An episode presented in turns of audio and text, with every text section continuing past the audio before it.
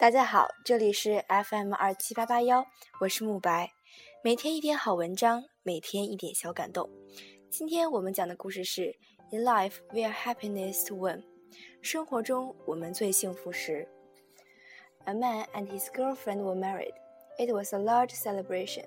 All of their friends and family came to see the lovely ceremony and to partake of the festivities and celebrations.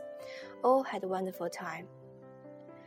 The bride was gorgeous in her white wedding gown, and the groom was very dashing in his black tuxedo. Everyone could tell that the love they had for each other was true. A few months later, the wife came to the husband with a proposal. I read in a magazine a while ago about how we can strengthen our marriage. She offered, Each of us will write a list of the things that we find a bit annoying with the other person. Then we can talk about how we can fix them together and make our lives happier together. The husband agreed. So each of them went to a separate room in the house and thought of the things that annoyed them about the other. They thought about this question for the rest of the day and wrote down what they came up with. The next morning, at the breakfast table, they decided that they would go over this list. I will start off with the wife. She took out her list.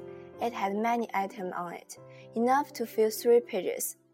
In fact, as she started reading the on the list of the little annoyances, she noticed that tears were starting to appear in her husband's eyes. What's wrong? she asked. Nothing, the husband replied. Keep reading your list. The wife continued to read until she had read all three pages to her husband.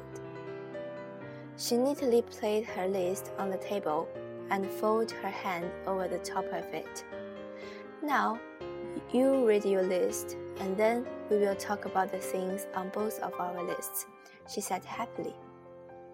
Quietly, the husband stated, I don't have anything on my list. I think that you are perfect the way that you are. I don't want you to change anything for me. You are lovely and wonderful, and I w- wouldn't want to try and change anything about you. The wife, touched by his honesty and the depth of his love for her, and his acceptance of her, turned her head and wept. In life, there are enough times when we are disappointed, depressed, and annoyed. We don't really have to go looking for them. We have a wonderful world that is full of beauty, light, and promise. Why waste time in this world looking for the bad, disappointing, or annoying, when we can look around us and see the wondrous things before us?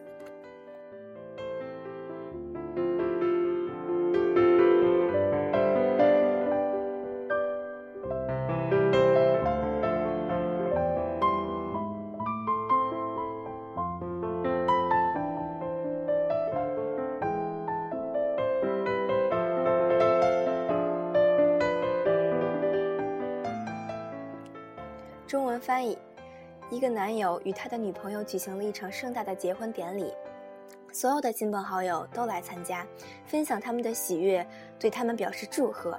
大家过得很愉快。身着雪白婚纱的新娘楚楚动人，穿着黑色礼服的新郎英俊潇洒。大家都看得出来，他们彼此相爱着。数月后，妻子提着提议道。我刚在杂志上看到一篇文章，讲的是如何增进夫妻感情。他说：“我们各自在纸上罗列出对方的小缺点，然后一起找出解决的办法，这样会使我们的婚姻生活更融洽。”丈夫很赞成，于是他们在各自的房间里想对方的缺点。那天余下的时间，他们都在想这个问题，同时也把所想的写了下来。第二天早上吃早餐时，他们决定谈谈彼此的缺点。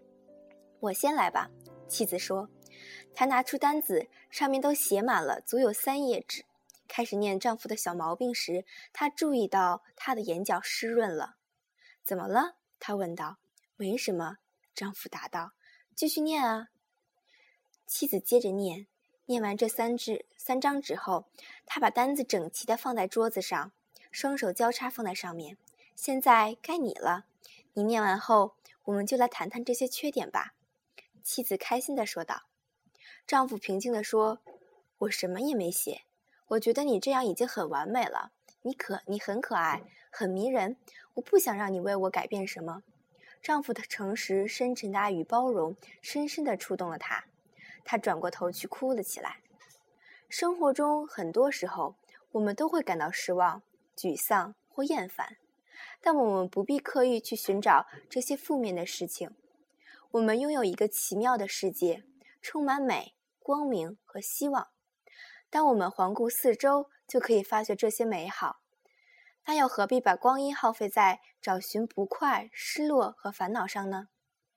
前行路上的一盏明灯，A lamp on the road。今天的节目就是这样。嗯，如果要大家有什么建议，然后可以给我发，可以给我发消息，然后我会争取做到让我的节目使大家满意。然后，嗯，大约以后每次节目都是差差不多在十分钟以内。然后今天是我第一次做，啊，谢谢大家的包容与支持，呃，如有一些嗯磕巴或者说是呃读的不好的地方，请多多包涵，谢谢。